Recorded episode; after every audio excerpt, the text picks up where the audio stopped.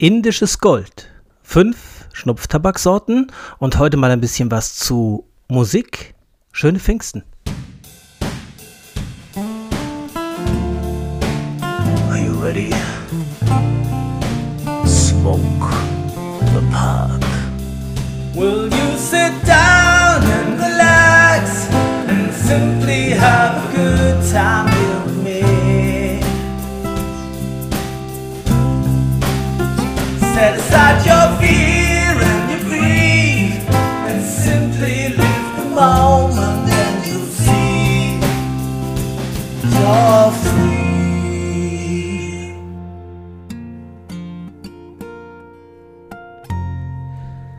Ja, herzlich willkommen zu Strandkorbgedöns. Das ist Folge 5 der dritten Staffel. Heute ist Pfingstsonntag, der 28. Mai. Schöne Pfingsten übrigens. Habe ich ja eben schon gesagt. 2023, 18.30 Uhr. Heute ist es ein bisschen später geworden, bis ich dazu komme, aufzunehmen. Das liegt an Pfingsten. Könnt ihr euch vorstellen, äh, mit der Familie zusammen essen gewesen, noch Kaffee getrunken und oh, ja, dementsprechend auch ganz schön abgeschlagen heute Abend. Ich glaube, das Abendessen lasse ich mal ausfallen. Ja, ich habe einen einzigen Tabak probiert seit der letzten Folge, nämlich den, na, indisches Gold. Habt ihr schon eine Idee? Ja, steht ja auch in der Beschreibung, ne? Gold of Mysore von DTM. Warum ist es nur ein einziger Tabak geworden? Ganz einfach. Ich hatte, als ich den Tabak angefangen habe zu rauchen, überhaupt nicht damit gerechnet, dass er mir besonders gut gefallen würde. In der Beschreibung stand, es ist ein reiner Virginia mit Vanille aromatisiert. Da habe ich nicht damit gerechnet, dass der in irgendeiner Form jetzt zu meinen Favoriten zählen würde. Aber was soll ich sagen? Ich bin bei diesem Tabak hängen geblieben. Ich habe diesen Tabak, seit ich ihn zum ersten Mal geöffnet habe, fast ausschließlich geraucht seit der letzten Folge. So gut gefällt er mir. Gold of Mysore auf der Packung, die auf den ersten Blick für mich wie Feuer aussah, so gelbe Flammen aus rotem Hintergrund, aber eigentlich ähm, gestaltet ist mit gelben Elefanten auf rotem Hintergrund. Elefanten passend zu Indien. Ja, jetzt habe ich den Anfang des Satzes völlig aus dem Blick verloren. Egal. Also, ich habe diese Dose geöffnet und dran geschnuppert. Und ich muss sagen, Vanille konnte ich nicht feststellen. Aber einen sehr wunderbar kräftigen Virginia-Tabakgeruch. Ja, so wie ich mir Virginia-Tabak in seiner Hochform vorstelle. Wunderbar, grasig, duftig, so richtig schön. Ach, einfach wunderbar, ja. Vanille konnte ich nicht feststellen. Das Tabaksbild ist ein Ready Rubbed, ja, und das in seiner Reihenform. Das ist ein schöner Ready Rubbed lässt sich gut in die Pfeife einbringen. Allerdings, man muss, finde ich, den Tabak erstmal mindestens 24 Stunden ordentlich durchtrocknen lassen. Ich weiß nicht, ich habe ihn jetzt 24 Stunden trocknen lassen. Dann war er obendrauf schon ein bisschen trockener geworden, aber er ist immer noch insgesamt sehr, sehr feucht. Also er ist immer noch so feucht, dass ich zum Rauchen immer ein, zwei Pfeifenreiniger zur Hand haben muss, damit ich hier und da mal das Kondensat aus dem Mundstück heraussaugen kann. Ansonsten vom Abbrandverhalten, ja, keine Schwierigkeiten habe ich aber selten mit irgendeinem Tabak außer Samuel Gareth. Und der Geschmack ist jetzt so, für mich, wenn ich die Pfeife anfange zu rauchen, erstmal sehr, sehr mild und süß. Und zwar im wörtlichen Sinne süß. Ja, nicht im Sinne von süß im Charakter, sondern wirklich süß auf der Zunge. Das ist aber keine Vanillesüße, keine Aromatensüße, sondern eine Tabaksüße. Eine natürliche Tabaksüße. Und von dem Aroma kann ich überhaupt nichts feststellen beim Rauchen. Wirklich. Ich kann keine Vanille identifizieren, während ich diesen Tabak rauche. Für mich ist das ein naturnaher Tabak. Er mag aromatisiert sein, aber wenn, dann so, dass das Aroma subtil im Hintergrund bleibt und das Aroma des Tabaks unterstreicht und unterstützt. Aber ja, nicht überdeckt wäre schon sehr weit gegriffen, also nicht mal tangiert.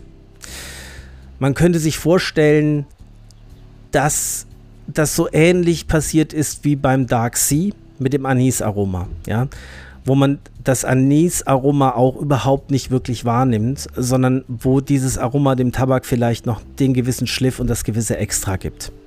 Und so stelle ich mir einen guten dänischen Tabak vor, so wie ich ihn mir wünsche. Am Anfang sehr süß und recht mild, aber nicht zu mild. Und das ist entscheidend. Denn Tabake, die allzu mild sind, wie die meisten von Danske Club zum Beispiel, sind ja nicht so meine Favoriten. Die rauche ich normalerweise dann nicht so gerne, so oft. Aber dieser Tabak ist nicht zu mild. Er ist weich, ja, nicht überfordernd, ja, ausbalanciert, aber würzig. Der ist auf der würzigen Seite der Virginias, nicht auf der grasig-heuigen Seite der Virginias. Also schon kräftig. Erdig würde zu weit gehen, ja, erdig würde ich sagen, ist er nicht. Moosig auch nicht. Vielleicht so in Richtung holzig, aber ja, eher frisch holzig als ähm, ja, ich weiß nicht, holzig ist vielleicht nicht so der richtige Begriff dafür. Aber was anderes als würzig fällt mir gerade nicht ein, dazu zu sagen. Ich würde sagen, wenn er eine Farbe hätte, dann wäre er eher mittelbraun als hellbraun, aber nicht dunkelbraun. Ja, also wenn der Geruch, der, das Aroma eine Farbe hätte, dann wäre das mittelbraun.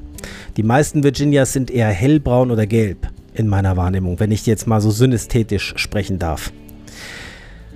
Dann habe ich mal geguckt, gibt es zu diesem Mysore irgendwelche schönen Geschichten. Und zwar habe ich auf zwei Kanälen geguckt. Einmal habe ich selbst gegoogelt und andererseits habe ich einen Freund gefragt, der Indologie studiert hat. Und Mysore ist ja ein Staat innerhalb Indiens. Und der hat mir dann tatsächlich einen sehr interessanten Wikipedia-Artikel geschickt über Tipu. Tipu war ein Sultan, der diesen Staat, Mysore, regiert hat, und zwar Ende des 18. Jahrhunderts, als Indien historisch gesehen noch in heftigen Auseinandersetzungen mit den Briten war. Und dieser Sultan Tipu hat die Briten bis auf Blut gehasst und bekämpft mit allem, was er hatte. Und er hatte unter anderem in seinem Palast eine Figur stehen aus Metall, lebensgroß, die einen Tiger darstellt. Übrigens, ihr könnt es ja mal googeln. Ich habe das nicht als Cover genommen, weil ich das so hässlich finde, das, das Gerät, ja, dieses, ähm, dieses Gebilde. Ich hatte überlegt, das als Cover für die heutige Folge zu nehmen, habe ich aber nicht gemacht, weil ich es einfach so hässlich finde. Und so eklig auch. Also, das ist ein nicht schön dargestellter Metalltiger, der einem offensichtlich europäisch uniformierten, hellhäutigen Mann in den Hals beißt. Ja. Und man sieht auch das Blut entsprechend, also es ist sehr brutal, nicht sehr schön anzusehen. Und dieses Ding ist auch noch zusätzlich ein Musikinstrument. Wenn das nicht crazy ist, dann weiß ich es nicht. Also irgendwie ein verrückter Sultan, dieser Tipu. Ja, schöne Geschichte zu Mysore am Rande. Aber der Tabak Virginia kommt eben auf Mysore, deswegen heißt er Gold of Mysore. Genau, so viel eigentlich zu dem Gold of Mysore. Wie gesagt, ich habe ihn fast ausschließlich seit der letzten Folge geraucht. Ich würde sagen, so 25 Gramm habe ich davon weggeraucht. Und dann habe ich einen Entschluss getroffen. Ich habe den Entschluss getroffen, die nächsten vier Wochen erstmal keinen neuen Tabak zu öffnen. Und ich habe dann überlegt, sollte ich vielleicht mal eine Podcast-Pause machen? Ja, sollte ich mal vier Wochen keinen Podcast machen, damit ich erstmal in Ruhe diese ganzen wunderbaren Tabake, die ich jetzt geöffnet habe, aufrauchen kann. Damit mein Kopf wieder frei wird für neue Tabakideen. Dann habe ich gedacht, muss doch nicht sein. Ich muss ja nicht eine Podcast-Pause machen. Ich kann ja gerne weiter Podcast aufnehmen und euch berichten über vor allem Schnupftabak, aber auch über andere Themen, die rund um die Pfeife bestehen, reden muss ja nicht jedes Mal einen neuen Tabak vorstellen. Also wie gesagt, die nächsten viermal oder dreimal, weiß noch nicht genau, werde ich erstmal keinen neuen Tabak vorstellen. Einfach weil ich jetzt in den letzten Folgen so viele schöne und leckere Tabake aufgemacht habe, dass ich die gerne erstmal genießen möchte. Ich möchte gerne diese wunderbaren Tabake in Ruhe genießen und auch mal zu Ende rauchen.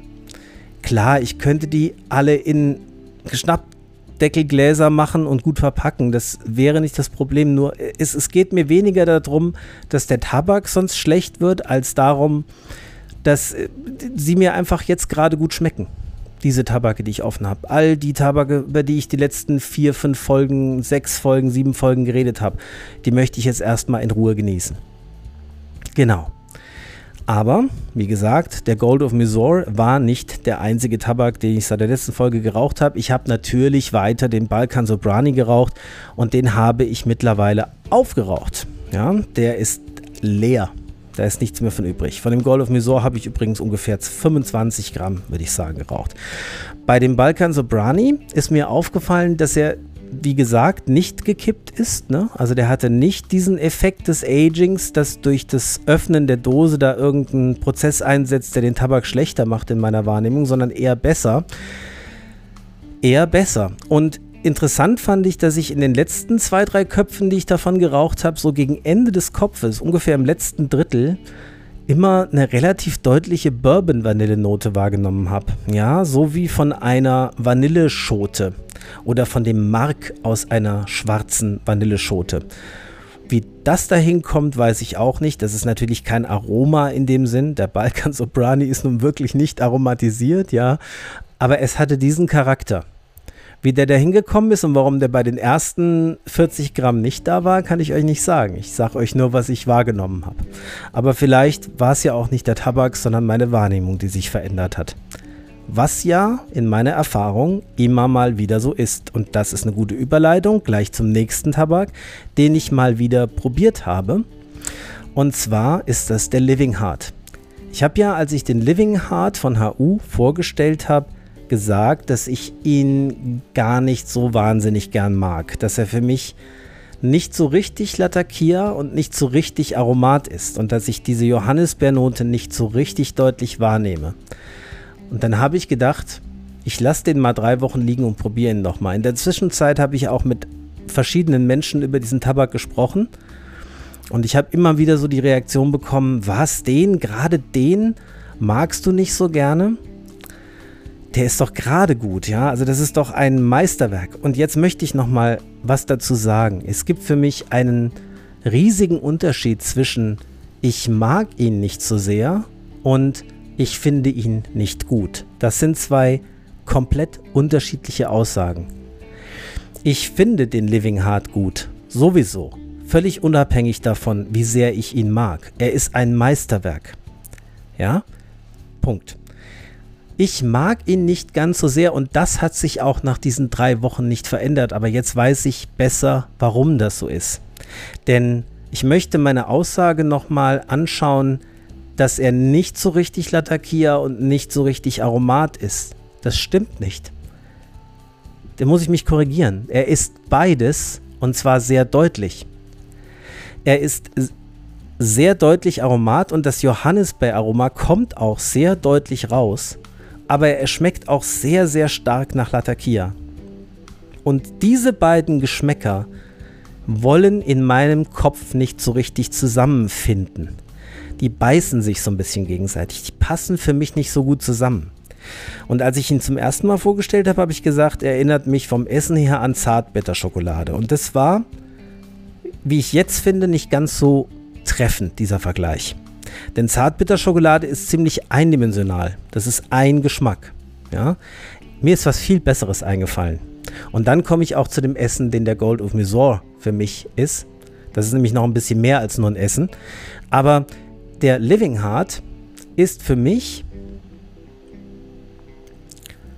Ich hatte, ich muss ausholen. Ich hatte mal eine Lakritzphase vor ein paar Jahren. Da habe ich sehr, sehr viel Lakritz gegessen und mir auch aus dem Internet sehr viele verschiedene Lakritzsorten bestellt. Und gerade die Schweden sind ja richtige Meister, was Lakritz angeht. Die Schweden essen nämlich besonders gerne Salzlakritz. Also mit Salmiak angereichertes, richtig kräftiges, überhaupt nicht süßes, sondern eher salziges Lakritz. Und in diesem Adventskalender war eine Sorte von diesem sehr kräftigen Salzlakritz, das umhüllt war mit einer ganz süßen und weichen Milchschokolade. Vollmilchschokolade. Und das ist er. Das ist der Living Heart. Ja, durchaus ein Erlebnis. Sehr interessant, sehr intensiv und sehr skurril. Aber für mich, da muss ich in der richtigen Stimmung sein, um den gut zu finden. Gut zu finden. Na, das habe ich wieder gut zu finden gesagt. Merkt ihr, wie schnell das passiert? Merkt ihr, wie schnell man sich ungünstig ausdrückt, um ihn richtig gut zu mögen und zu genießen zu können? Das ist der richtige Ausdruck. Gut finde ich ihn sowieso. Also, Salzlakritz mit Schokolade ist für mich der Living Heart. Meisterwerk, keine Frage, aber schon sehr fordernd für mich. Also ich muss so ein bisschen in so einer Laune sein, wie heute brauche ich mal was Besonderes. Das ist so ähnlich wie mit dem Igel, wobei ich den Igel nochmal deutlich gefälliger finde für meinen Geschmack. Gut. Und jetzt, das habe ich nämlich eben übersprungen, möchte ich zu der Assoziation kommen, die ich zu diesem wunderbaren Gold of Misor habe. Und ich stelle mir vor, ich sitze in Italien, und zwar in Süditalien, Toskana, sage ich mal. Ist das im Süden von Italien? Ich hoffe, ich erzähle hier keinen Unsinn. Ich google es jetzt nicht. Ich glaube schon. Es ist auf jeden Fall nicht Norditalien. Egal. Jetzt google ich es doch. Äh, dabei rede ich aber weiter. Ähm, ich sitze in Italien bei 25 Grad und strahlendem Sonnenschein und blauem Himmel am Meer und trinke einen wunderbaren Cappuccino und esse ein Croissant dazu. Das ist meine Assoziation zum Gold of Missouri, die mir gekommen ist, während ich eine Pfeife davon geraucht habe. Morgens. Passenderweise. So, ich schaue jetzt mal Toskana hier, dass ich keinen Unsinn erzähle. Toskana. Muss auf die. Ich bin nämlich echt super schlecht, was Geografie und Topografie angeht. Oh, ähm, ziemlich daneben gerade. Das ist doch äh, deutlich im Norden von Italien. Okay, ähm, alles zurück. Ist auch egal, wo man keine Haare spalten. Mir geht es um die Atmosphäre, ja, die das transportiert. Also so ein richtig schönes Croissant, ein Cappuccino dazu, ohne große Schnörkel, ohne viel rundrum, sondern einfach so diese Kombination im Sonnenschein, bei strahlendem, ja, blauen im Himmel, blauem Himmel. Also das ist genau die Stimmung, die ich habe, wenn ich Gold of Misor rauche. Ja, zur Vollständigkeit, den Messetabak habe ich weiter geraucht, habe ich meine Meinung nicht geändert. Den Dunhill Early Morning Pipe auch immer mal wieder äh, zwischendurch. Klar, ungeschlagener, extrem guter Tabak, brauche ich gar nicht äh, weiter drüber reden. Gut, und damit wäre ich fast schon am Ende des Pfeifenteils angekommen. Den will ich nämlich heute eher kurz halten, denn heute gibt es drei Teile. Im dritten Teil will ich nämlich nochmal zu Musik was sagen. Da habe ich nämlich schon lange nichts mehr zu gesagt. Und Musik spielt eigentlich eine große Rolle in meinem Leben. Warum ich zu Musik was sage, kommt gleich. Jetzt kommt erstmal noch ein Gruß, nämlich an alle Mitglieder des Pipe Dreams Forums. Ich bin nämlich seit kurzem Mitglied im Pipe Dreams Forums. Forum. Endlich, muss ich sagen.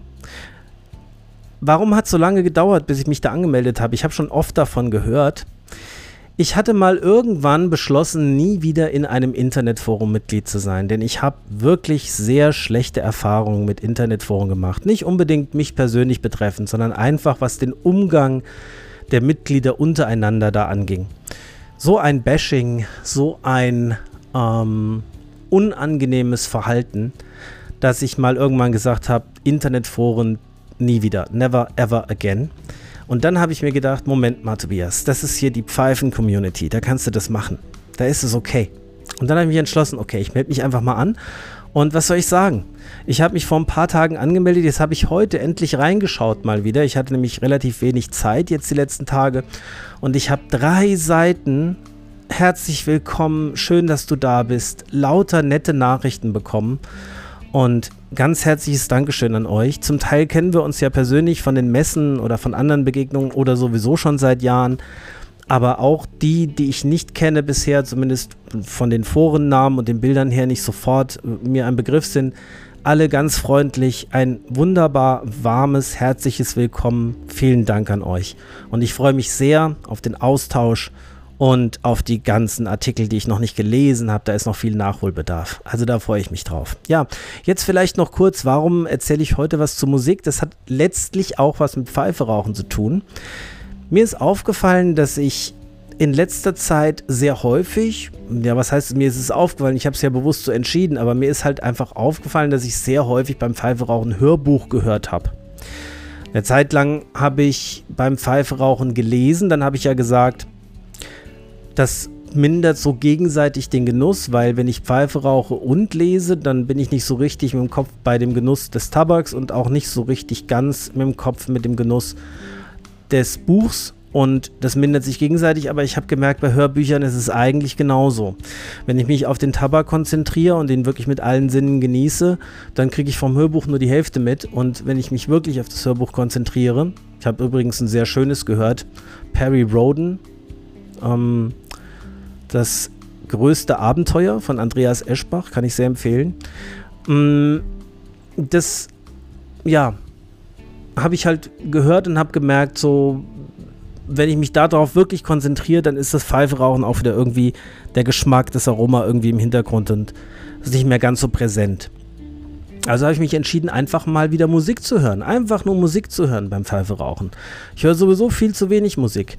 Ich habe früher so, Musik war ein wesentlicher Bestandteil meines Lebens. Ja. Ich habe bei jeder Gelegenheit Musik gehört. Mittlerweile höre ich Musik fast nur noch beim Autofahren oder vielleicht mal beim Aufräumen und sich einfach mal hinzusetzen, eine Pfeife anzuzünden, nichts anderes zu tun als ein schönes Musikstück oder ja, wo wir dann später drüber reden, zu hören, das ist nochmal eine andere Form von Genuss und ist auch entspannender, als jetzt wieder Informationen noch über irgendeinen Kanal reinzubekommen. Denn auch ein Hörbuch sind letztlich Informationen, auch wenn sie zur Unterhaltung dienen. Deswegen will ich heute am Ende der Folge ausführlich über Musik und meine Vorlieben, was das angeht, berichten. Also da kann man ja auch ganz verschieden rangehen und ihr wisst ja, wenn ich über irgendwas berichte, berichte ich immer darüber, wie es mir mit was geht, wie ich etwas erlebe und was mir Spaß macht. Mit der Hoffnung, den einen oder anderen vielleicht hier und da zu inspirieren und mal was Neues auszuprobieren, aber nicht mit der Erwartung, dass es andere auch so sehen oder genauso gut finden. Ja, das ist mir immer sehr wichtig. Genau das war's dazu. Und jetzt fällt mir zum Thema Pfeife auch erstmal nichts weiter ein.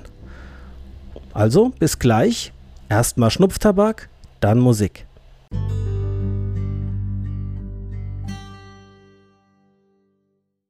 So, da wären wir jetzt beim Schnupftabak angekommen. Bevor ich aber die fünf Sorten vorstelle, die ich in der Zwischenzeit probiert habe, mal ein grundsätzlicher Gedanke zum Schnupftabak allgemein.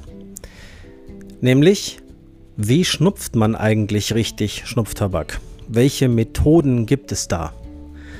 Gut, da gibt es alle möglichen Methoden, zum Teil auch sehr skurrile Methoden. Es gibt sogar Schnupftabakmaschinen, wo man sich den Schnupftabak positionieren und in die Nase schleudern lassen kann. Ja, die werden in Bayern hauptsächlich gebaut.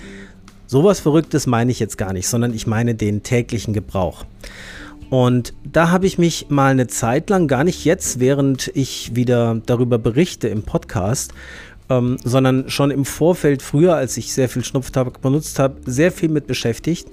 Und da gibt es ganz viele verschiedene Methoden, aber zwei, die eigentlich so im Wesentlichen für mich in Frage kommen und die ich auch immer noch regelmäßig praktiziere. Das eine ist die Methode, die jeder am ehesten kennt. Man macht sich zwei kleine Häufchen auf den Handrücken oder ja, manche sagen, man hat anatomisch im, äh, zwischen Daumen und Zeigefinger, wenn man die Finger spreizt und streckt, eine extra dafür gebaute, von der Natur gebaute natürliche Schnupftabakmulde. Wenn ihr schlank seid und die Finger spreizt und streckt, seht ihr, was ich meine. Aber sowas ist ja, ich weiß nicht. Also ist doch egal. Irgendwo auf den Handrücken, ja, wo man gut drankommt mit der Nase. Wenn das bei euch auf dem Finger ist, im Zeigefinger oder auf dem Daumen oder auf dem einfach irgendwo auf dem Handrücken, ist völlig okay. Also das, das will ich jetzt, da will ich nicht ins Detail gehen, einfach was praktisch machbar ist, ja, irgendwo auf die Hand, zwei kleine Häufchen, so vielleicht die Größe von einer halben Erbse, je nachdem beim Schmalz da vielleicht ein bisschen mehr, ja, und dann wird einfach ähm, rechts, links einmal Sniff geschnupft und dann ist der Schnupftabak hoffentlich genau da, wo er hingehört, nämlich im unteren Bereich der Nase. Nicht irgendwo ganz weit hinten im Rachen, auch nicht in der Lunge, auch nicht irgendwo am Schädeldach, sondern unten in der Nase, wo man ihn riecht und genießen kann. Das ist die, glaube ich, am häufigsten praktizierte Methode, die jeder auch, glaube ich, kennt. Also selbst, also ich meine wirklich jeder. Nicht mal nur die, die Schnupftabak regelmäßig oder auch ab und zu mal verwenden, sondern die so ungefähr jeder kennt und jeder schon mal irgendwo gesehen hat. Die andere Methode ist nicht ganz so bekannt und die ist, finde ich, besonders gut geeignet für sehr fein gemahlene, trockene englische Snuffs. Ja, die typischen High-Dry Toasts, solche Tabake. Candle Brown, Candle SP. Und das ist, dass man mit Daumen und Zeigefinger einmal in den Tabak reingreift. Also das ist idealerweise mach, also am besten machbar bei Tabaken, die in so einer ja, Dose kommen, die nicht eine, wie fasse ich das in Worte, die nicht eine Öffnung haben, die man ja über eine Oberfläche hält und klopft, damit der Tabak rauskommt, sondern die einen Deckel haben, sodass man den Tabak lose vor sich hat. Also so kleine Tins. Damit geht das am besten. Geht natürlich auch mit den anderen, da muss man halt ein bisschen mehr rausschütten und dann geht halt ein bisschen was verloren. Aber man nimmt praktisch mit Daumen und Zeigefinger so ein Pinch, nennt sich das. Ne? Also einmal so kneifen mit Daumen und Zeigefinger und das lässt man dann so und führt es zuerst an ein Nasenloch, egal ins linke oder ans rechte, öffnet zur Hälfte diese, diese Verbindung zwischen Daumen und Zeigefinger, schnupft das auf und öffnet dann ganz und schnupft den Rest auf. Und mit ein bisschen Übung kriegt man das ganz gut hin, dass man etwa die Hälfte in das eine und die Hälfte in das andere Nasenloch bekommt. Das ist eben besonders gut geeignet bei diesen feinen Dry Snuffs, weil wenn, wenn man dann wirklich sehr vorsichtig nur ganz wenig Daumen und Zeigefinger auseinander spreizt, kriegt man auch nur so wenig in die Nase, dass man weniger Gefahr läuft, den Tabak bis in die hinterste Alveole zu ziehen. Ja? Und übrigens zum Thema immer die Hälfte. Ich, ich bin ja insgesamt so von meinem Charakter so ein bisschen ein zwanghafter Mensch.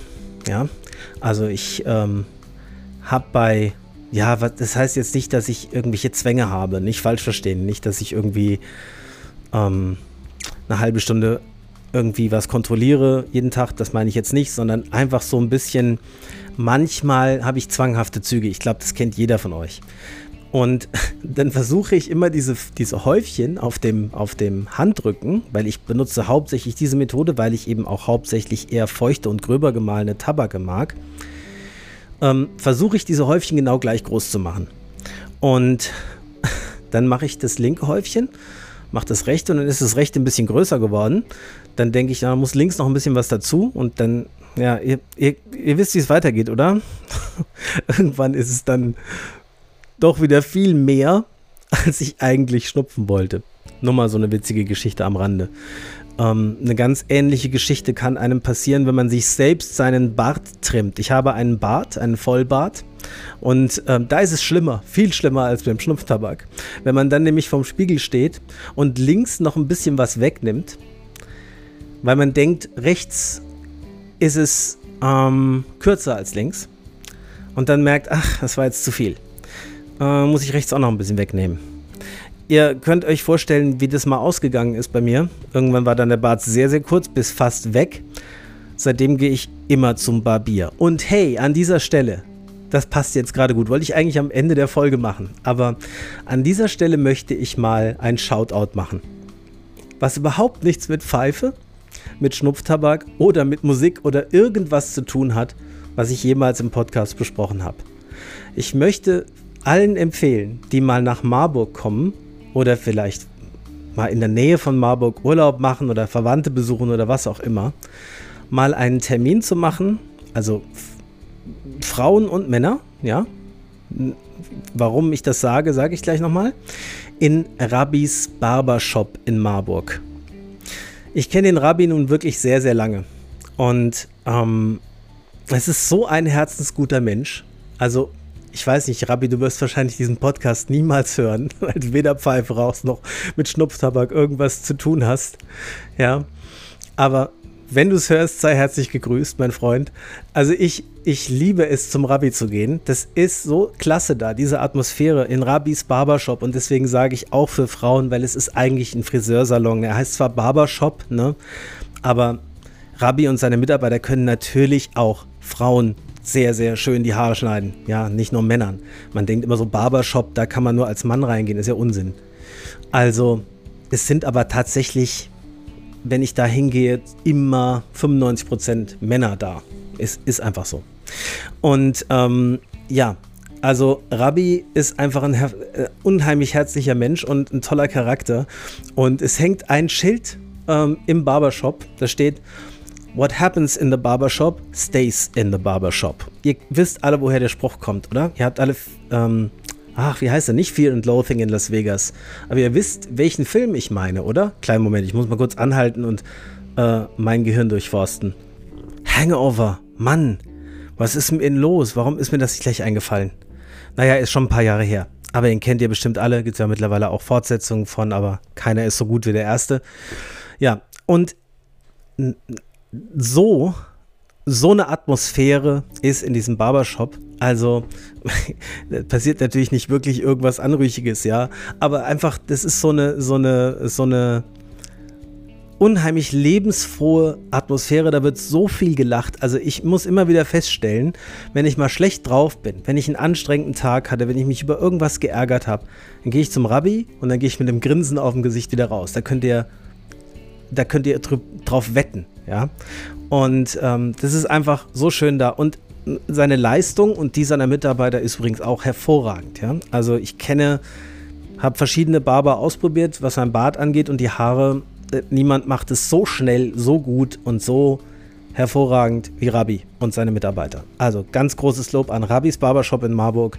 Falls ihr jemals in Marburg seid, schaut mal vorbei. Und wenn ihr nur mal reinguckt und irgendwas mitnimmt, der hat auch ganz tolle Sachen zum Kaufen da, macht sein eigenes Bartöl und solche Sachen. Also ganz, ganz toll.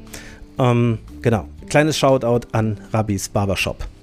Okay, ähm, wo war ich stehen geblieben? Wie bin ich auf Rabbi gekommen?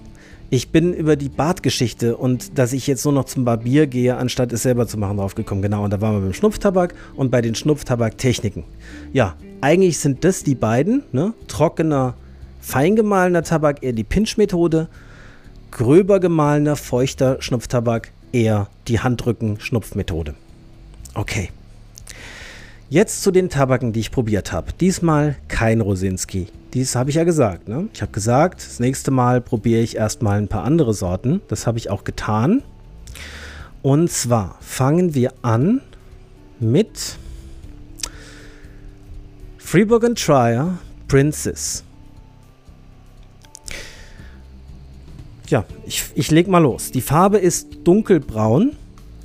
Der Malgrad ist mindestens grob. Fast schon sandartig. Aber knochentrocken. Wirklich Sand. Ähm, also wenn man den zwischen die Finger nimmt, ist das am ehesten das Gefühl, als würde man am Strand Sand zwischen die Finger nehmen. Grob gemahlen, knochentrocken, dunkelbraun. In der Nase aber übrigens nicht irgendwie sandig, ne? Also keine Sorge. Mm, das Schnupfverhalten ist unkompliziert. Da kann man nicht viel falsch machen den schnupft man einfach auf und dann da passiert nichts. Also der ist leicht zu handhaben. Jetzt das Aroma. ähm, speziell, sehr speziell.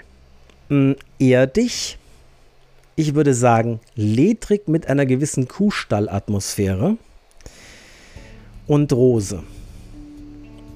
Und jetzt stellt euch das mal vor, diese Kombination, ja? Kuhstall und Rose. Ich, ich, es tut mir leid, meine Assoziation bei diesem Tabak ist Kuhstall. Ja, das ist, es, es ist zwar ein schöner, dunkler Tabak, so kann man es auch wahrnehmen, aber ich habe halt, es ist irgendwie, passiert es bei mir, wenn ich diesen Tabak aufschnupfe, habe ich dieses Kuhfladenaroma in der Nase und das zusammen mit der Rose, das wird nicht so richtig mein Freund. Und er hält zum Glück, muss ich sagen, in dem Fall nicht ganz so lange an. 15 Minuten, dann ist der Geschmack wieder weg. Also der wird nicht meiner, das wird nicht mein Favorit. Den ähm, werde ich nicht so häufig benutzen. Das ist zwar speziell auf seine Art, ich bin froh, dass ich ihn kennengelernt habe, aber wenn ich das jetzt vergleiche mit den Rosinski-Tabaken, also wenn das eine ein Riesengenuss ist, ist das andere eine interessante Erfahrung. Okay, so viel zu Freeburg und Trier Princess. Probiert ihn gerne mal aus. Ähm, ist ja das Schöne bei Schnupftabak, er ist ja nicht teuer. Man kann ihn ja für sehr wenig Geld einfach mal ausprobieren. Gibt es ja in so kleinen 5-Gramm-Döschen, die man mit so einem Schiebemechanismus gut öffnen kann. So, und dann habe ich einen probiert von Samuel Gawith, nämlich den Celtic Talisman. Da war ich sehr gespannt, weil der Celtic Talisman als Tabak hat mir sehr gut gefallen. Es war einer der ersten Aromaten mit Kirscharoma, die mir wirklich gut gefallen haben. Also der hat ja Kirsch und Vanille als Aromaangaben und schmeckt auch wirklich nach Kirsche und Vanille und er hat wohl eine tolle Raumnote, weil immer wenn ich diesen Celtic Talisman irgendwo geraucht habe, im Restaurant, im Sommer draußen sitzend, haben sich die Leute umgedreht und haben gesagt, was haben Sie denn da für einen leckeren Tabak? Das ist ja toll. Ja, also der hat mir sehr gut gefallen. Und dann habe ich gedacht, okay, dann probieren wir hier mal diesen Celtic Talisman als Schnupftabak. Farbe mittelbraun, Malgrad fein. Aber Feuchtigkeit sehr hoch. Das ist eine interessante Kombination. Ein fein gemahlener Schnupftabak mit hohem Feuchtigkeitsgrad. Dadurch ist das Schnupfverhalten unkompliziert. Man muss keine Sorge haben, dass der zu tief reingeht oder irgendwie unangenehm wird, kratzig wird, dass man husten muss. Das passiert alles nicht. Lässt sich wunderbar aufschnupfen. Ja, und hier ist der Geschmack auf jeden Fall Kirsche und Vanille. Aber am Anfang, ganz am Anfang, wenn man ihn gerade aufgeschnupft hat, auch eine ganz deutliche Ledernote. Und hier passt jetzt wirklich Leder gut. Das ist wirklich der, der Geruch von so einer Ledertasche. Ja? Wenn man so eine Ledertasche neu kauft und da mal die Nase reinhält. Ne? Dieses Lederaroma. Das ist hier ganz deutlich, hält aber nur ganz kurz an. Ganz kurz, wirklich nur so 30, 40 Sekunden. Dann ist das Leder wieder weg. Aber die Kirsche und die Vanille, Leute, die werdet ihr nicht mehr los. An dem Tag. Die werdet ihr nicht mehr los. Die, das ist, als hätte man sich ein ätherisches Öl in die Nase gerieben. Man kriegt es nicht mehr aus der Nase raus. Zwei Stunden Minimum. Und das ist mir too much. Ganz ehrlich. Das überfordert mich. So, so angenehm der Geruch auch ist, aber da reicht eine Prise um 9 Uhr abends für den Rest des Tages. Also da braucht man keine zweite mehr. Will man auch nicht. Oder will ich nicht. Ich sage immer Mann. Also, Samuel Gavith Celtic Talisman, guter Schnupftabak, sehr, sehr kräftig aromatisiert, lecker durchaus, aber für mich zu, ich würde es mal aufdringlich nennen. Ja, das Aroma. Nächster Tabak, das war einer von denen, die mir der, also ein Freund von mir zugeschickt hat der ja aus dem Snuff-Business sozusagen komplett ausgestiegen ist. Und das ist der Bernard Klostermischung, ein Schmalzler. Endlich habe ich mal wieder einen Schmalzler probiert. Ja, und was soll ich sagen? Die Erinnerung, dass der Schmalzler eine Kehrseite hat, eine Schattenseite, hat sich bestätigt. Aber es ist noch was dazugekommen. Also Schmalzler hat zwei Downsides, will ich mal sagen. Zwei Kehrseiten. Das eine ist, wie gesagt, dieses kratzige Gefühl im Rachen nach ein paar Minuten. Das ist nicht gleich am Anfang, das ist nach ein paar Minuten, wenn der Tabak einfach so ein bisschen nach hinten in den Rachenraum abwandert, dann ist da so ein deutliches Kratzen. Und dieses Kratzen ist schon sehr intensiv und ähm, erinnert mich so ein bisschen an Heuschnupfen Ja, das ist so ähnlich wie bei dem Klippenritt, aber da war es wirklich, auf den bin ich wirklich ein bisschen allergisch, auf diesen Klippenritt, obwohl er so lecker ist. Hier ist es mehr so ein Wie-Allergie, nicht, ähm, das ist keine Allergie, das merke ich. Ja, das juckt und kratzt ein bisschen, aber das ist einfach der Tabak, der da juckt und kratzt, weil er so stark ist vom, äh, von der Intensität her. Die Farbe ist dunkelbraun, der Malgrad ist grob und die Feuchtigkeit ist hoch, wie bei allen Schmalzlern. Ja, das ist immer so. Grob gemahlen, dunkel, und feucht, ölig. Und um den in die Nase zu bekommen, muss man schon beherzt schnupfen. Ne, da muss man schon ordentlich ziehen, damit der in die Nase kommt, weil er eben so schwer und feucht ist. Aber das Aroma, Leute, das Aroma ist wirklich sehr, sehr lecker. Ist jetzt kein Vergleich zum Goldapper, ne, der ist nochmal viel feiner und äh, intensiver und schöner, aber ganz ähnlich so von der Richtung her, nämlich Tabak, Schokolade ein bisschen mehr Tabak als beim Goldapper. Da ist wirklich reine Vollmilchschokolade. Bei dem hier ist richtig auch Tabak dabei, dunkler Brasil-Tabak und er hat tatsächlich nachvollziehbar, so wie in der Beschreibung angegeben, eine leichte Rumnote. Das ist alles in allem eine sehr, sehr angenehme Erfahrung, muss ich sagen. Und da nehme ich mittlerweile, muss ich sagen, auch dieses Kratzen im Hals ganz gerne in Kauf. Jetzt komme ich aber zur zweiten Downside von Schmalzlern, das Naselaufen. Denn das passiert. Bei Schmalzlern läuft einfach die Nase und das nicht zu knapp.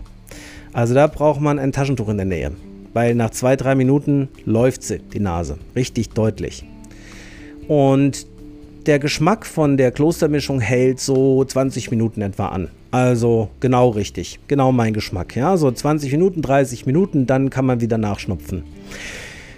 Und jetzt möchte ich einen kleinen ähm, eine kleine Randbemerkung machen. Bei diesem Schnupftabak und nur bei diesem, nur bei dieser Bernard-Kloster-Mischung hatte ich tatsächlich das Gefühl, ein bisschen Nikotin zu spüren. Und das war jetzt nicht, das war jetzt nicht einfach nur das Brennen in der Nase, was ein Körpergefühl ausgelöst hat, sondern das war wirklich reproduzierbar bei mehreren Versuchen eine Nikotinwirkung. Dass es nicht das Brennen in der Nase war, habe ich daran gemerkt, dass die Nikotinwirkung erst so drei, vier Minuten nach dem Schnupfen eingetreten ist. Und dann aber, ja, vergleichbar mit dem Gefühl, das ich habe, wenn ich einen Snooze frisch reingemacht habe. Ne? Dann ist auch so, nach zwei, drei Minuten kommt die Nikotinwirkung und das war hier doch spürbar. Ich muss mich da revidieren. Ich habe gesagt, ich kann mir nicht vorstellen, dass Nikotin bei Schnupftabak überhaupt wahrnehmbar ist. Bei dem hier bin ich mir ziemlich sicher, dass ich davon was merke. Das ist jetzt nicht überwältigend, das ist nicht viel, das ist weit weg davon, dass mir schwindlig wird oder dass, ne, dass es zu viel ist, aber es ist wahrnehmbar. Ja? Schwach, aber eindeutig. Okay, aber ich lasse trotzdem diese Kategorie Nikotin weg, es sei denn, ich habe mal wieder einen Schnupftabak, wo ich sage, hier ist es wieder deutlich zu spüren. Bei den anderen beiden war es nicht so, kann ich jetzt schon mal sagen. Das andere war auch, das nächste, was ich bespreche, auch einer von Bernhard, nämlich die Regensburger Pries. Ja, ähm, vom Tabakbild her genau das gleiche, dunkelbraun, grob gemahlen, feucht, ölig, Schmalzler eben.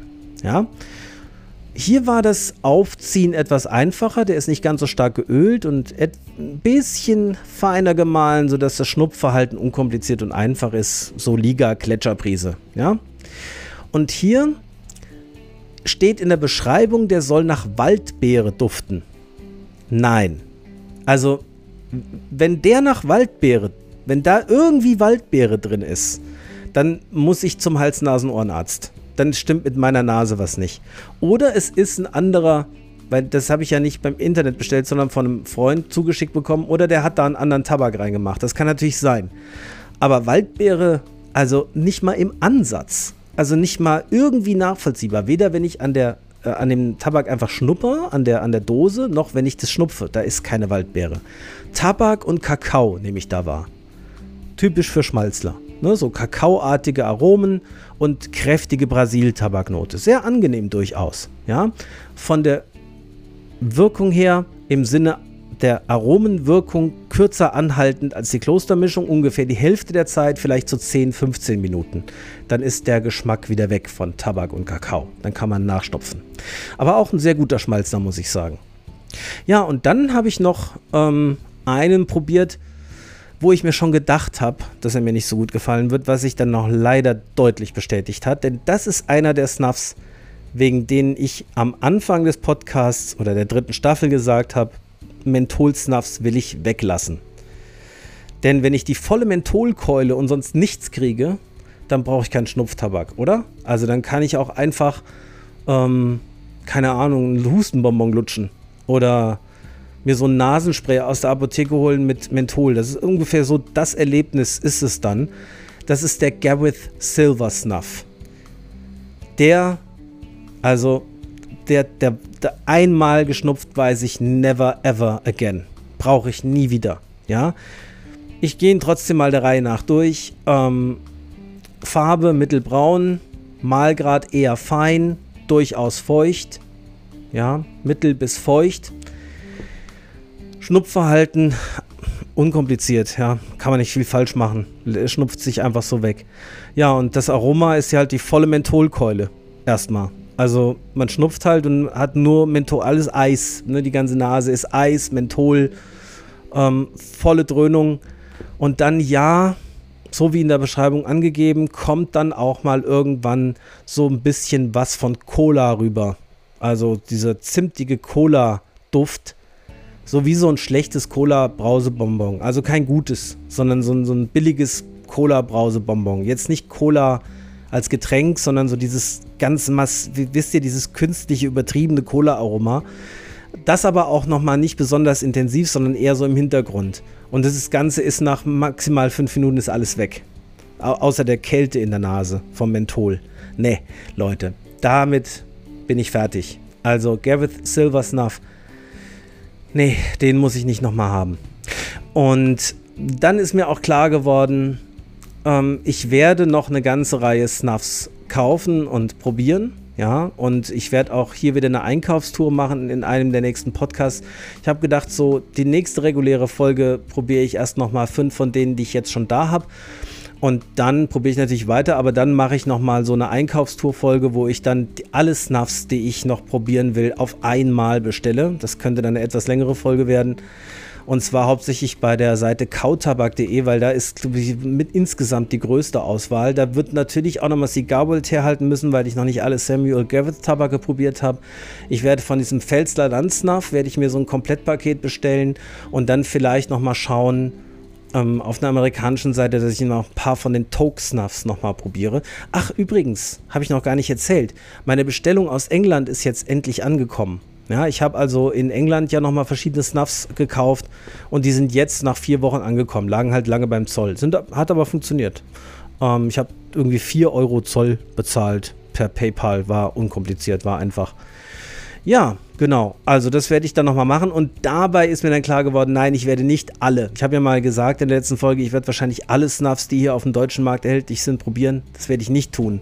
Denn ich habe eine Idee, welche Snuffs in die Richtung von diesem Gareth Silver Snuff gehen. Oder der Gletscherbrise Gold, ja, so, so Kaliber will ich mir sparen. Brauche ich nicht kaufen. Weiß ich, dass ich sie nicht gut finde. Aber definitiv werde ich alles, was ich von Rosinski bekommen kann, kriegen. Äh, alles, was ich von, Entschuldigung, alles, was ich von Rosinski kriegen kann, kaufen. Weil das waren ja eigentlich ausschließlich Granaten. Bis auf den Kätner-Tabak mit diesem Kräuteraroma, das mir persönlich nicht so zugesagt hat. Aber trotzdem war das ein guter Schnupftabak. Mm. Das mache ich übrigens so. Der kommt ja, der, der kommt ja in diesen Tüten. Und den fülle ich mir dann in diese Döschen ab und dann habe ich so, so einen ganz kleinen Löffel habe ich mir bestellt auf Amazon. Mit dem kann man wunderbar eine kleine Schnupftabakportion für ein Nasenloch entnehmen und auf dem Handrücken positionieren. Ja, so viel zum Thema Snuff, Schmalzler, Schnupftabak für heute. Und jetzt geht's gleich weiter mit dem Thema Musik.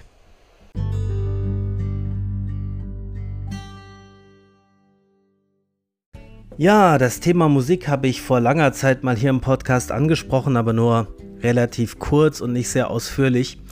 Und wie schon gesagt, höre ich in letzter Zeit beim Pfeiferauchen wieder regelmäßig Musik und genieße die dann auch wirklich und höre dann auch wirklich nur Musik, während ich Pfeife rauche und mache nichts noch nebenbei. Und dadurch bin ich einfach wieder mit der Frage konfrontiert worden für mich selbst, was höre ich da am ehesten? Und da bin ich zu einer bestimmten Form von Musik zurückgekommen, die ich jetzt schon längere Zeit nicht mehr regelmäßig gehört habe. Nämlich, und ich nenne das mal Orchestermusik. Ja? Klassische Musik könnte man auch sagen. Allerdings, wenn man genau hinschaut, ist es keine Klassik. Denn die Epoche der Klassik in der Musik ist eigentlich relativ kurz. Was heißt kurz? Es ist, es ist eine frühere Epoche als das, was ich hauptsächlich höre. Denn das, was wirklich zu Klassik gehört, ist so Mozart, Haydn, Händel, diese Leute. Und das mag ich tatsächlich nicht so gerne. Da gibt es Ausnahmen, da sind manche Sachen dabei, die mir gut gefallen. Aber die meisten Sachen aus dieser Zeit mag ich nicht so gerne, weil sie mir irgendwie allzu fröhlich sind. Also so nicht sehr tiefgängig, nicht sehr emotional. Für mich in, in meiner Wahrnehmung, in meinem Erleben. Und übrigens, wenn ich da von Orchestermusik rede, dann meine ich Orchestermusik, also eigentlich nur Sinfonien. Ich mag nicht so irgendwelche Quartette oder Klavierstücke. Ne, sowas höre ich mir eigentlich grundsätzlich nie an. Mag ich einfach nicht so gern. Sondern ich meine wirklich Sinfonien, also diese Stücke, die 30 bis 60 Minuten dauern, eher 40 bis 60 Minuten und mit dem ganzen Orchester gespielt werden. Und die Zeit, die mir am liebsten ist, ist die Romantik. Das ist zwar letztlich auch oft mit klassischer Musik benannt, ist aber nicht in dem Sinn Klassik. Ja, nicht zum, vor allem nicht die Wiener Klassik. Und da gibt es aber auch nur ganz bestimmte Sachen, die mir gut gefallen. Ne? Also die meisten Sachen mag ich nicht so gerne. Das ist nicht nur in diesem Bereich der Musik so, sondern das ist generell ähm, bei Musik so, dass ich ja nur bestimmte Ausschnitte aus jedem Genre wirklich gern mag und bestimmte Stücke gern mag.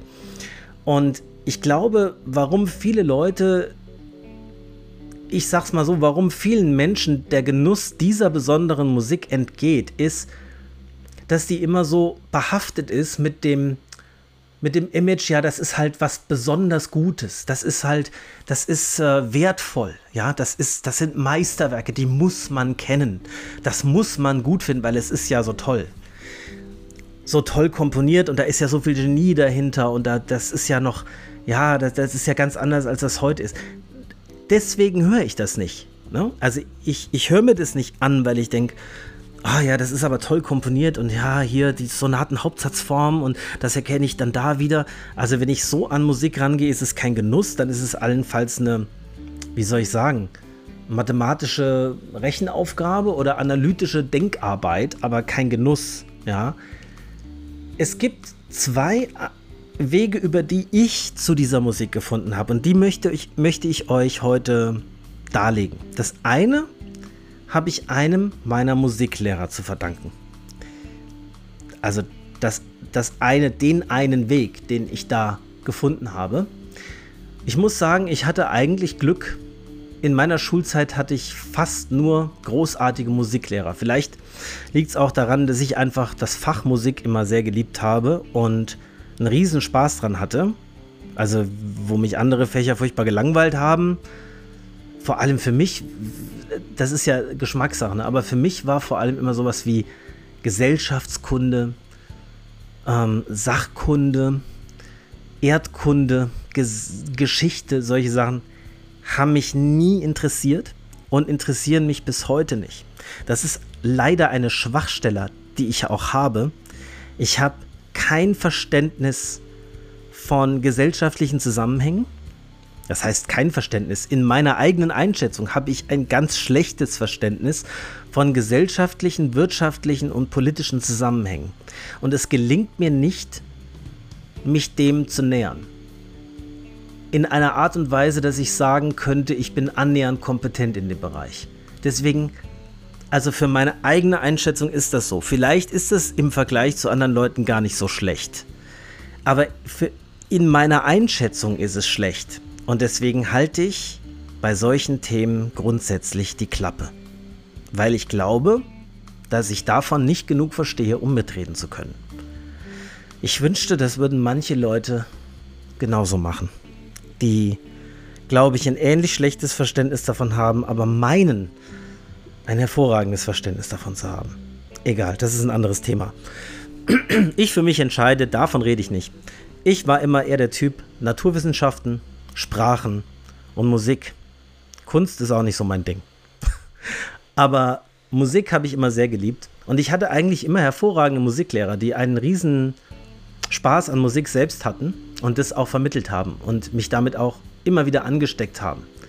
Die waren in ihren Charakteren unterschiedlich und einer davon, den hatte ich, als ich so ungefähr 12, 13 Jahre alt war. Also das war so diese Zeit Förderstufe gab es damals noch, ne? Da hat man so in der fünften und sechsten Schulklasse kam man so nicht gleich aufs Gymnasium, Realschule oder Hauptschule, sondern in so einen Bereich, der hieß Förderstufe. Da hat man dann so A, B und C Kurse in verschiedenen Fächern gehabt. Und je nachdem, wie man sich bewährt hat, dann ist man dann in die siebten Klasse dann endgültig in Gymnasium, Realschule oder Hauptschule gegangen, was für einen am ehesten passend war. Und ähm, in dieser Zeit war das, das weiß ich noch. Ne? Also es war in dieser Förderstufenzeit, diese zwei Jahre. Da hatte ich diesen Lehrer, der ist wahrscheinlich leider verstorben mittlerweile, weil der war damals schon Mitte 50, Ende 50 würde ich sagen. Das ist ja 30 Jahre her. Ja, vielleicht lebt er noch, könnte sein. Ich weiß nicht, wie alt er war, ich habe ihn nie gefragt. Auf jeden Fall hat der den Musikunterricht eigentlich immer so gestaltet, dass er Musikstücke mitgebracht hat und sie uns vorgespielt hat. Natürlich hat er uns auch Sachen beigebracht. Ja, ich will das nicht, ich will ihn jetzt nicht in einem schlechten Licht darstellen.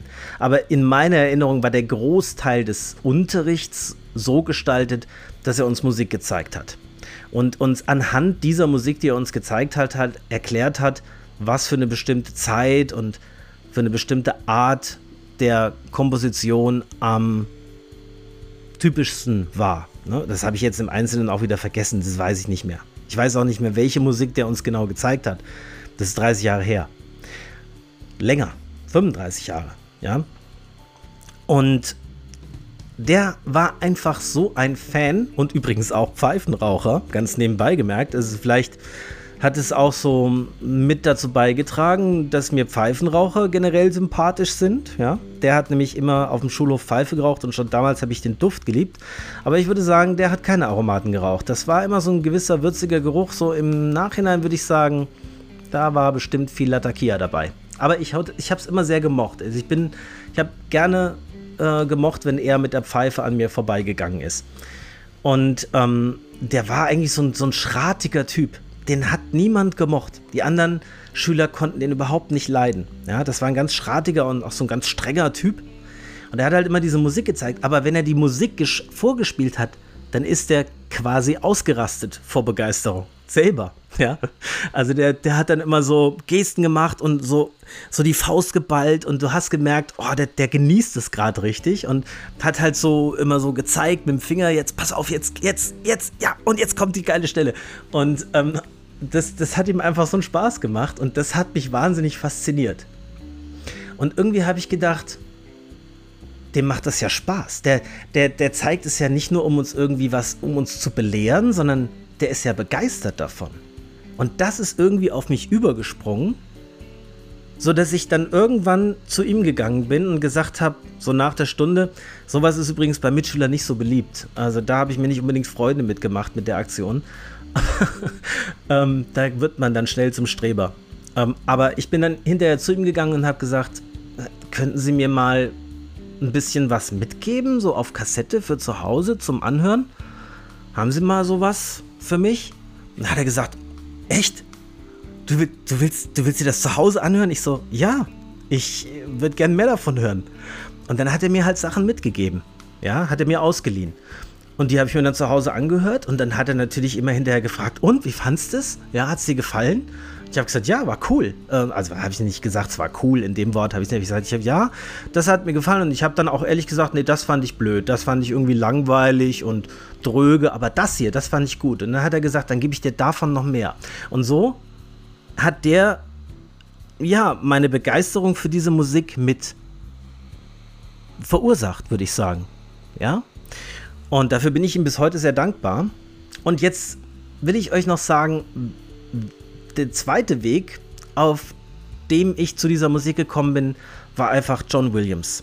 Ja, ich bin ein großer Star Wars-Fan und ich bin eigentlich, wenn ich so genau hinschaue, Fan von fast allen Filmen, wo John Williams die Musik gemacht hat.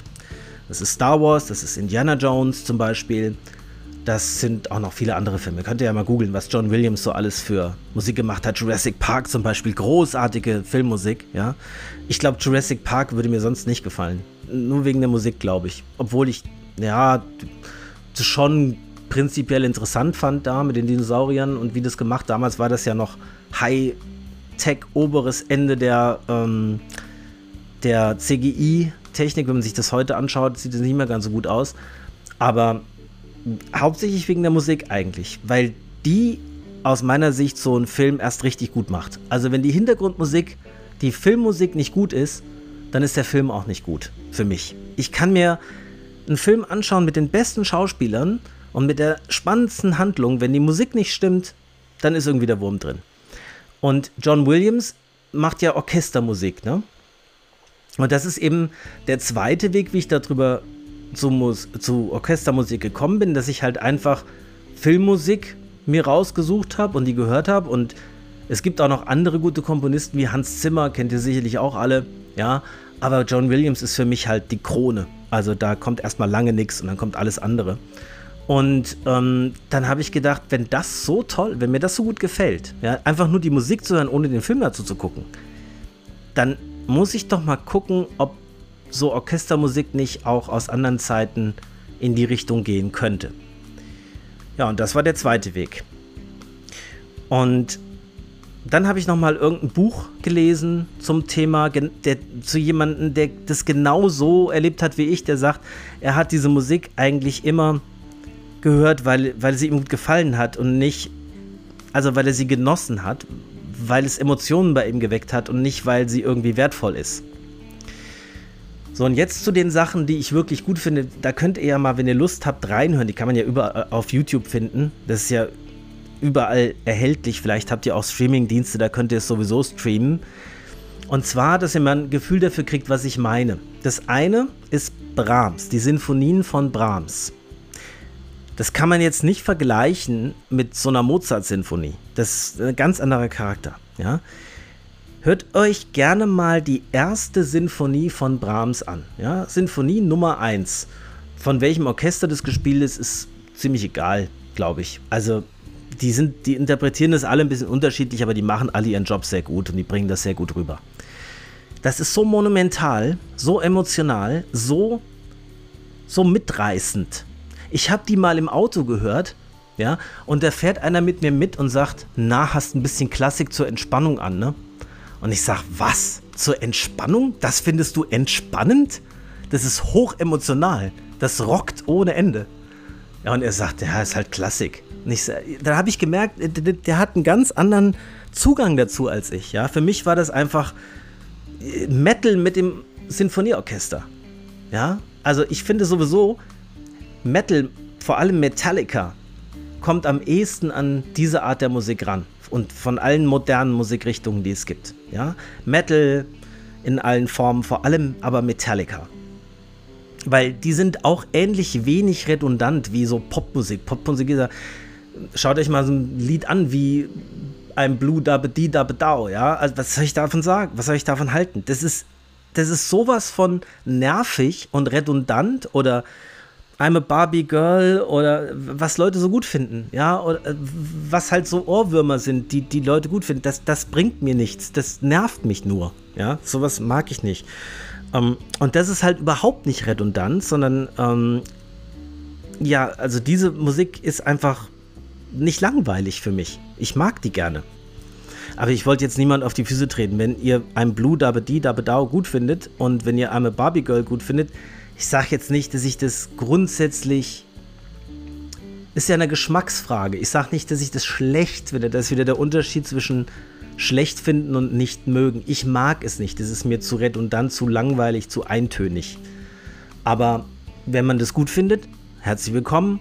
Viel Spaß damit. Hört euch das rauf und runter an, so viel ihr möchtet. Wunderbar, aber meins ist es nicht. Ne? Ich brauche so ein bisschen Abwechslung und so ein bisschen ähm, ja, nee, was anderes als Abwechslung fällt mir nicht ein. Ja, das brauche ich in der Musik. Ja, und eben ein gutes Beispiel sind die Sinfonien von Brahms. Es gibt vier. Die zweite ist nicht so meins. Nicht ganz so. Ne? Auch gut, aber die ist nicht so ganz meins.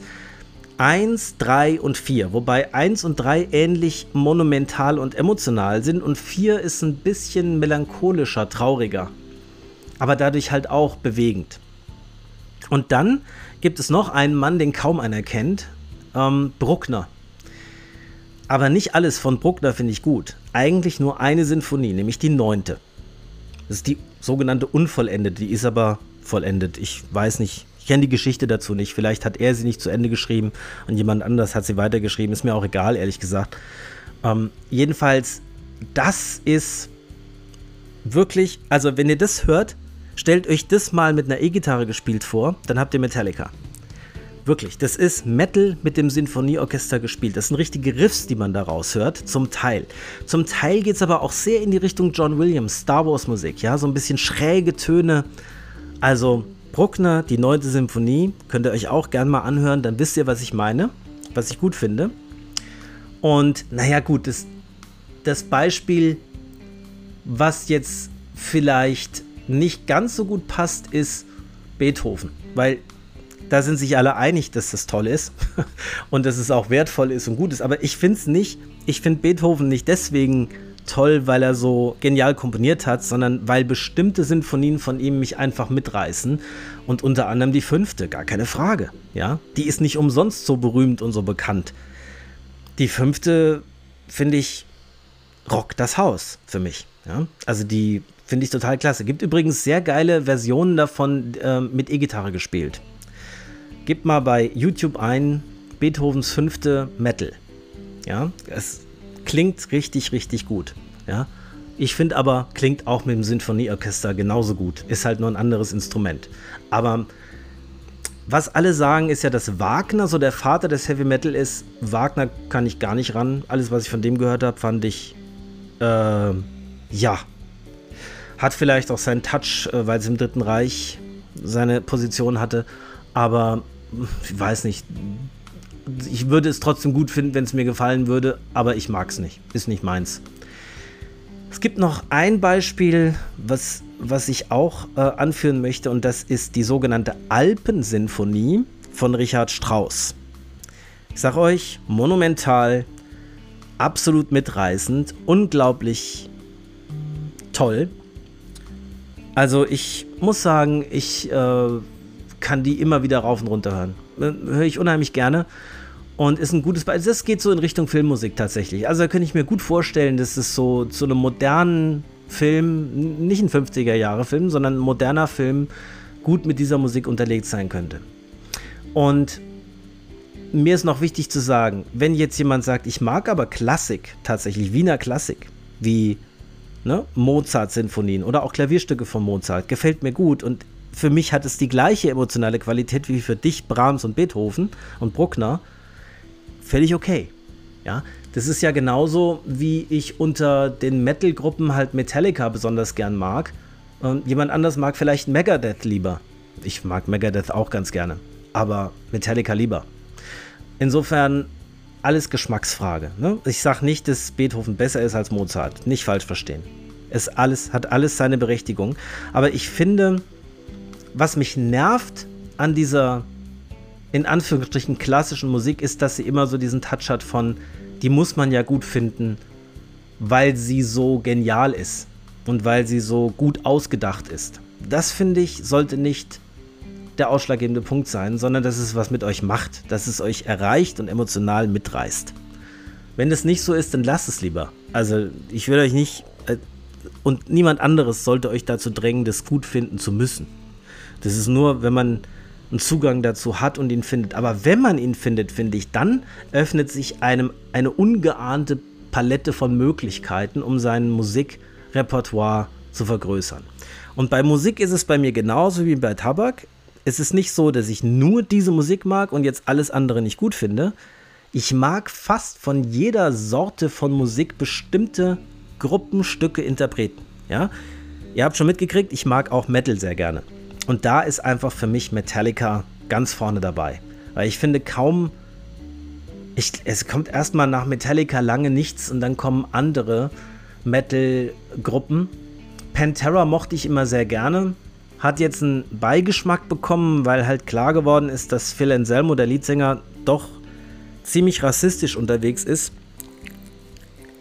Das, das Problem ist, dass ich jetzt auch seine Texte mit einem anderen Ort, mit einem anderen Ohr höre. Wenn es nur die Musik wäre, könnte ich vielleicht noch Künstler und Werk trennen. Aber wenn ich jetzt dann die Texte höre, dann sehe ich Skinheads aufmarschieren mit ihren Parolen. Und dann kann ich es nicht mehr genießen. Dann gefällt es mir nicht mehr. Also ich meine nicht die Skinheads. Skinheads sind ja nochmal, also ich meine die deutschen Skinheads, ja, also die Nazi-Skinheads. Das ist ja, Skinheads ist ja auch nochmal losgelöst. Sind eigentlich an sich nicht rassistisch, glaube ich. Da kenne ich mich nicht gut genug aus, aber ich glaube, die ursprüngliche Skinhead-Bewegung ist nicht rassistisch oder hat nichts mit Nazis zu tun. Aber die deutschen Skinheads mit Springerstiefeln und äh, Bomberjacke und ihren Parolen, das passt einfach viel zu gut, was er da singt, dazu. Und da, da dreht sich mir der Magen um. Dann denke ich mir, nee, wenn ich dann Respect Walk höre, dann gefällt es mir nicht mehr. Kann ich nicht ändern. Hat mir aber über viele Jahre sehr, sehr gut gefallen. Aber Metallica, ganz weit vorne. Und übrigens nicht nur die alten Sachen. Ja, es gibt ja viele Leute, die sagen, ja, das, was jetzt neu ist von Metallica, ist nicht mehr gut. Ich finde das überhaupt nicht. Ich finde, die haben sich halt über die Zeit verändert, aber nicht unbedingt zu ihrem Nachteil. Jede ihrer CDs hat ihre Berechtigung. Es gibt zum Beispiel Leute, die sagen, die einzig richtig gute, also die letzte, sagen wir es so, die letzte richtig gute CD von Metallica war Injustice for All. Das ist halt so eine CD, die in einem Sound verfasst ist, die in jeder Hinsicht puristisch ist. Da ist kein Hall, da ist kein Echo, da ist gar nichts. Das ist ganz trocken, das ist nur die Instrumente ohne irgendwelche Effekte dazu. Ja, wenn man dann neuere Sachen sieht, schon die schwarze, aber auch dann, wo dieses Until It Sleeps drauf war, ich weiß gerade, Loads heißt die, glaube ich, weiß ich gar nicht mehr, wie die heißt. Da ist natürlich noch viel mehr, auch zum Teil mit Keyboard dabei. Dann gab es ja auch mal so eine, so, eine, so eine Aktion, wo Metallica mit dem Sinfonieorchester zusammengespielt hat und so das erweitert für mich nur das Spektrum. Das macht es in keiner Weise schlechter. Ich finde die Injustice for All deswegen nicht schlecht, aber ich fände es auch langweilig, wenn sie alle in diesem Stil gemacht hätten, alle ihre Stücke. Deswegen finde ich Metallica gerade wegen ihrer Bandbreite so toll. Und so Werke wie Master of Puppets, ja. Also ist in seiner Qualität und von seiner Genialität für mich kein Stück unter Beethovens Fünfter. Meine ich ganz ernst. Großartig. Gut, aber Metal ne, ist die andere Richtung, die ich sehr gern mag. Dann aber auch so Faith No More. Ich weiß nicht, ob ihr die kennt. Das ist so Midlife Crisis, hat glaube ich jeder mal gehört. Oder ähm, andere Titel von denen wie Epic kennt auch jeder. You Want It All, but You Can Have It und so. Ähm, also das, das ist auch so zwischen Rock, Metal und Pop so ein bisschen angesiedelt. Mag ich sehr gerne. Dann aber auch sowas wie Monster Magnet. Ne, so in Richtung Industrial, so mit so ein bisschen Keyboard-Klängen dahinter und mit viel Flanger, mit viel Effekten. Mag ich auch sehr gerne, aber schon gitarrenlastig. Ähm, Habe ich jetzt in letzter Zeit wieder sehr viel gehört. Best of Monster Magnet, kann ich auch sehr empfehlen. Ist so, ähm, so ein bisschen psychedelisch angehaucht. Die anderen aus dieser Sparte, Kaius, mag ich gar nicht, weil mir der Sänger nicht gefällt. Also nicht als Mensch, sondern seine Stimme. Ne? Also ich kann mit dem Gesang nichts anfangen. Trägt mich nicht, reißt mich nicht mit.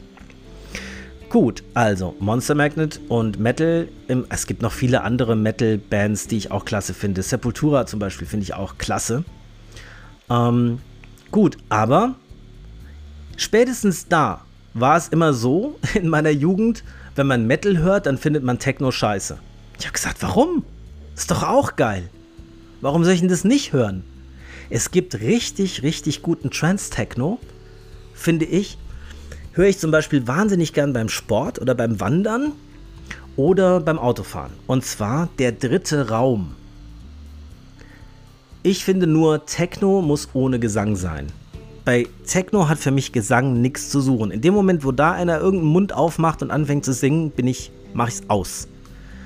Weil ich weiß nicht warum. Es ist mein persönlicher Geschmack. Hat, Gesang hat in Techno für mich nichts zu suchen. Nicht mal irgendeine Form von menschlicher Stimme. Das muss für mich rein instrumental sein. Und der dritte Raum großartig. Ja, das ist nun, da werdet ihr sagen, jetzt widersprichst du dir aber, Tobias. Eben hast du noch gesagt, repetitive und redundante Musik magst du nicht. Und dann sagst du, du magst Trance-Techno. Und wenn das nicht redundant ist, was denn dann? Stimmt. Ist nicht logisch, ne? Ist aber so bei mir. Ich mag es trotzdem. Ich kann es nicht ändern. Ich glaube, es ist ein Unterschied zwischen sphärisch getragen vom Charakter her redundant im Sinne von gleichförmig, als wenn sich bestimmte Gesangs- und Textstellen immer wieder wiederholen. Das geht mir, glaube ich, auf den Nerv, wenn ich genau hinschaue. Musik darf redundant sein. Es dürfen Riffs, Passagen wiederholt werden. Meinetwegen auch öfter. Aber nicht Textstellen. Da werde ich ungeduldig. Das mag ich nicht. Ja, und das nächste, was ich sehr gern mag, ist Jazz, wobei ich da nicht meinen Schwerpunkt legen würde. Es gibt gute Jazzstücke, die ich mag, aber da kann ich jetzt gar nicht so genau einen Finger drauf legen, welche das sind.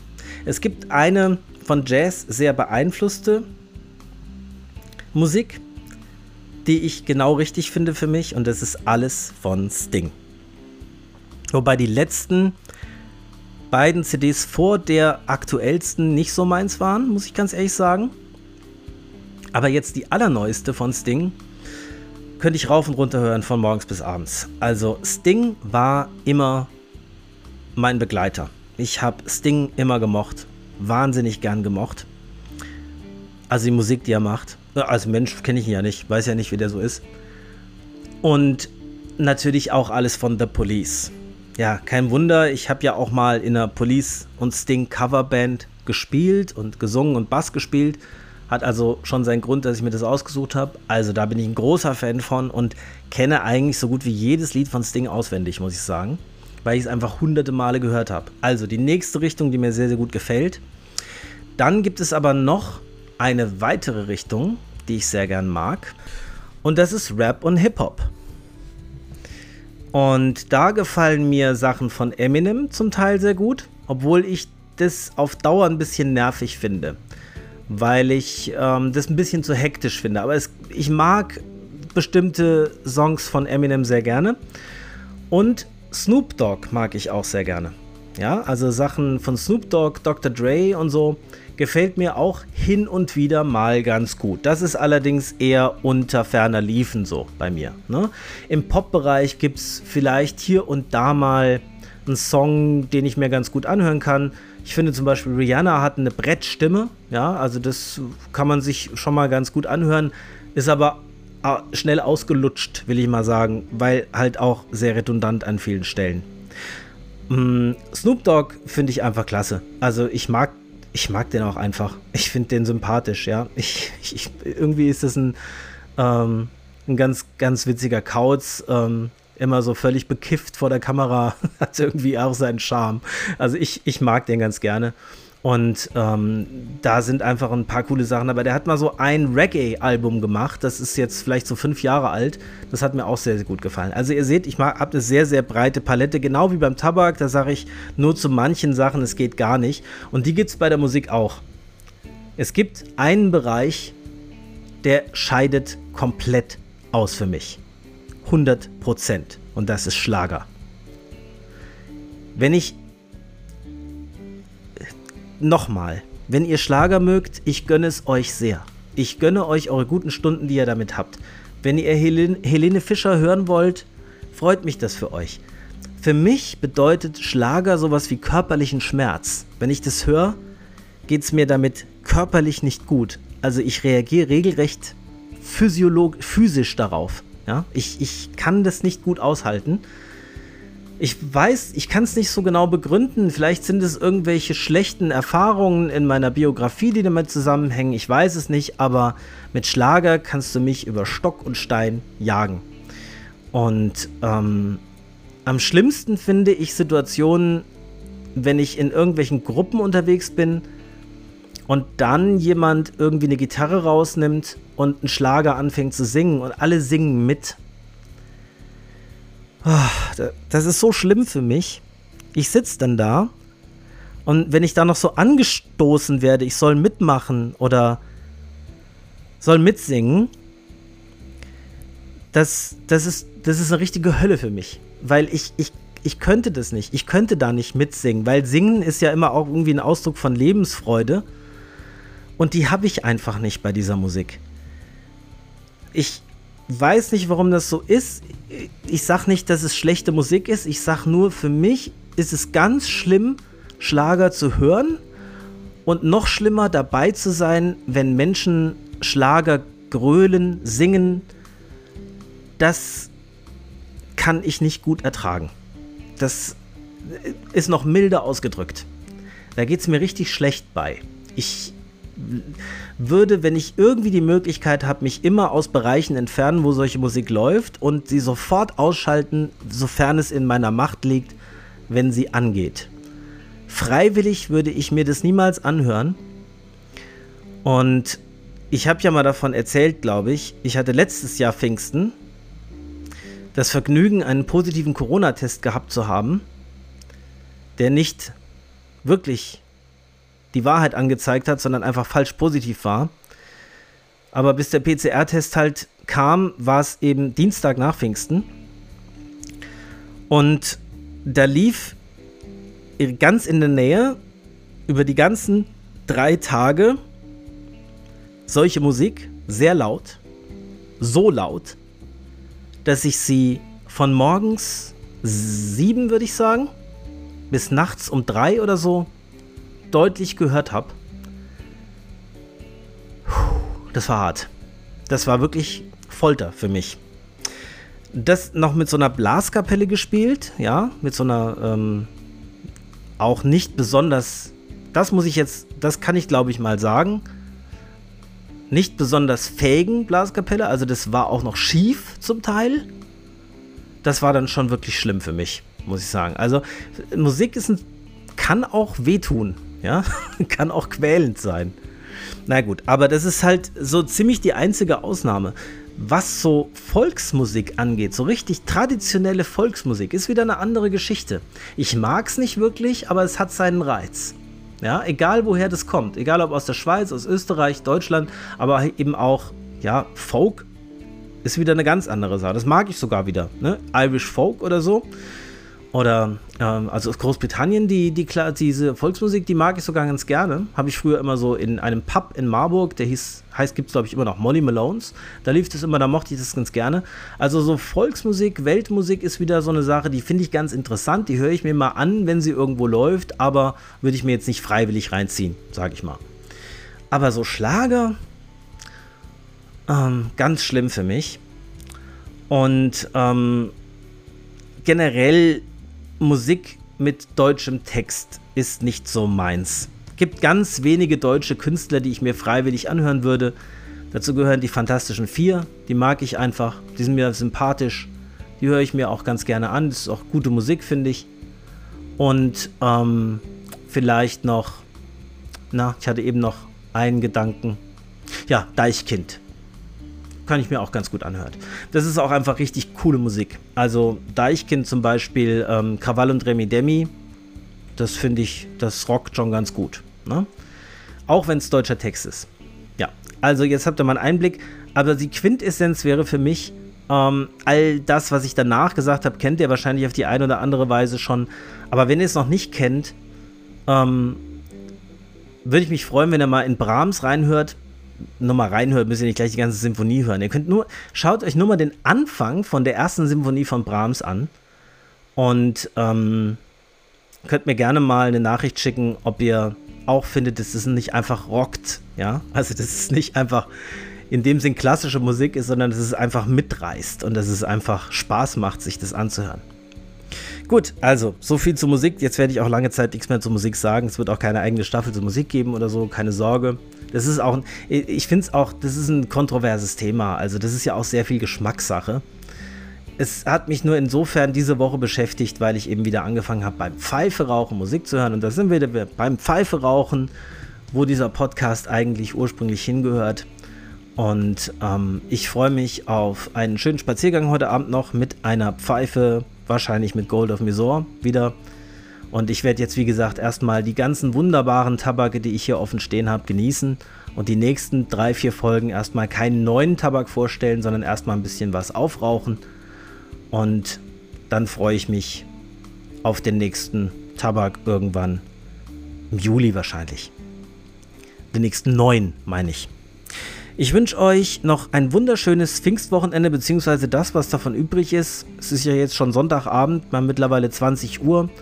Ich habe ähm, zwischendurch immer mal wieder einen kleinen Break gemacht, aber mehr oder weniger am Stück aufgenommen. Es ist 20 Uhr. Bis, es, bis ihr es hören könnt, ist wahrscheinlich eher 22 Uhr. Mal schauen. Ähm, ich hoffe, ihr habt ein bisschen Spaß beim Zuhören. Es hat euch ein bisschen interessiert. Und wünsche euch natürlich wie immer alles das, was ihr euch für euer Leben wünscht und was euch glücklich macht. Und allseits den perfekten Smoke. Bis zum nächsten Mal bei Strandkorbgedöns. Macht's gut. Ciao.